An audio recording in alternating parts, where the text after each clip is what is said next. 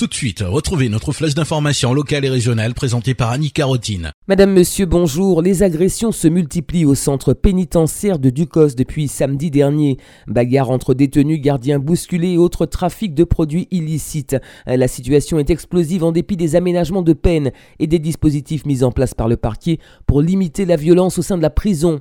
De son côté, le syndicat FO pénitentiaire pointe du doigt un manque d'activité, de formation professionnelle ou diplômante permettant une meilleure prise en charge de la population carcérale. Une délégation composée notamment du maire du prêcheur Marcelin Nadeau et de l'avocat de la famille Durand, euh, menacé d'expulsion pour séjour irrégulier, a été reçue hier par Franck Robin, préfet de Martinique, et son secrétaire général. Aucune décision ne devrait intervenir avant le mois d'octobre, euh, délai durant lequel le tribunal administratif examinera le recours euh, déposé par l'avocat de la famille. Un sursis de quelques semaines, donc pour la famille Durand. Les enfants feront quant à eux leur rentrée scolaire en Martinique. Ce mercredi, lors d'une conférence de presse, Didier Laguerre, maire de Fort-de-France, a présenté les priorités et objectifs pour l'année scolaire qui débute dans quelques jours. Parmi les innovations, on peut noter euh, la mise en place d'ateliers pédagogiques expérimentaux qui visent à faire découvrir la ville aux plus jeunes, tant sur des questions de culture, de patrimoine et d'environnement.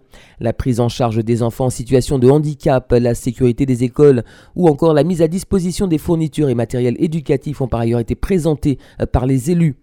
En outre, la municipalité entend renforcer le partenariat ville-éducation nationale, mais aussi poursuivre le programme école Carambole initié euh, par le contrat local de santé de la ville. Et comme chaque année, de nombreux travaux ont été réalisés dans les écoles durant les grandes vacances afin d'accueillir élèves et enseignants dans les meilleures conditions.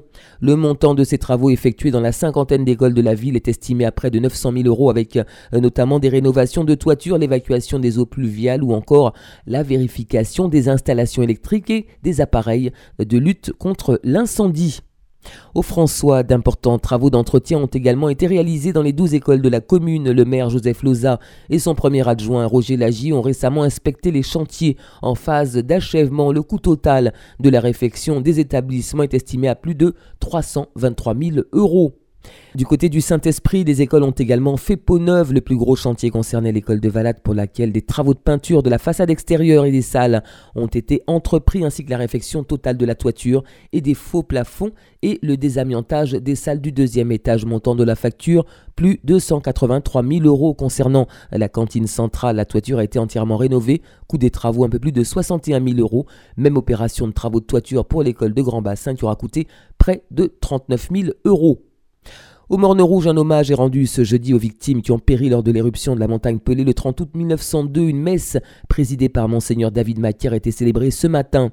Après un dépôt de gerbes prévu à 17h, une conférence se tiendra en mairie à 18h, suivie de chants gospel. Ce sera à 19h sur la place des fêtes. C'est la fin de cette édition, merci de l'avoir suivi. Bon appétit si vous passez à table, excellent après-midi à l'écoute de nos programmes.